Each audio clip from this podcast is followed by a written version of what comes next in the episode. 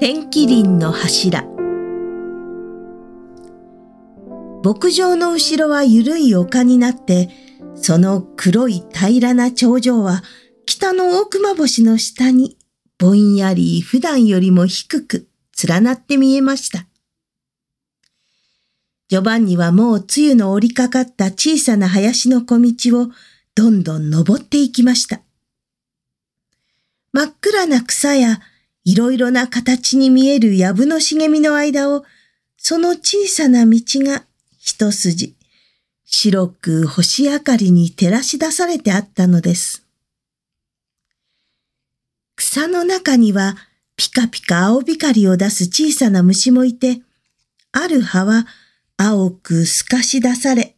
ジョバンニはさっきみんなの持っていたカラスウリの明かりのようだとも思いました。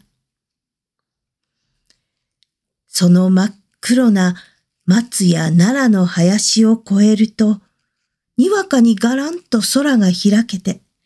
天の川がしらしらと南から北へ渡っているのが見え、また、頂の天気林の柱も見分けられたのでした。釣り金草か野菊かの花が、そこら一面に夢の中からでも香り出したというように咲き、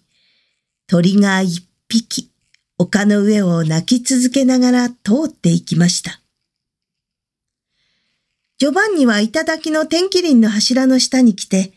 どかどかする体を冷たい草に投げました。街の明かりは闇の中をまるで海の底のお宮の景色のように灯り、子供らの歌う声や口笛、キレキレの叫び声もかすかに聞こえてくるのでした。風が遠くで鳴り、丘の草も静かにそよぎ、ジョバンニの汗で濡れたシャツも冷たく冷やされました。野原から汽車の音が聞こえてきました。その小さな列車の窓は一列小さく赤く見え、その中にはたくさんの旅人がリンゴを剥いたり笑ったり、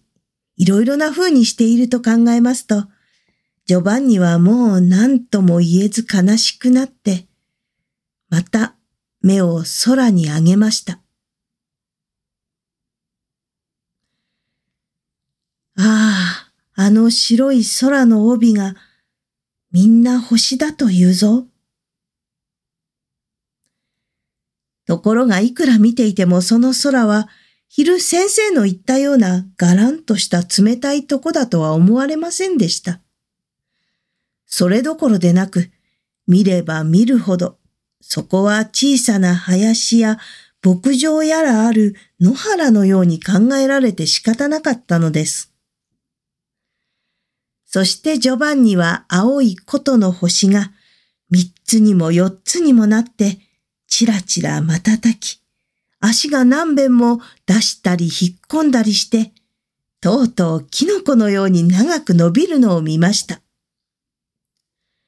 またすぐ目の下の町までが、やっぱりぼんやりしたたくさんの星の集まりか、一つの大きな煙かのように見えるように思いました。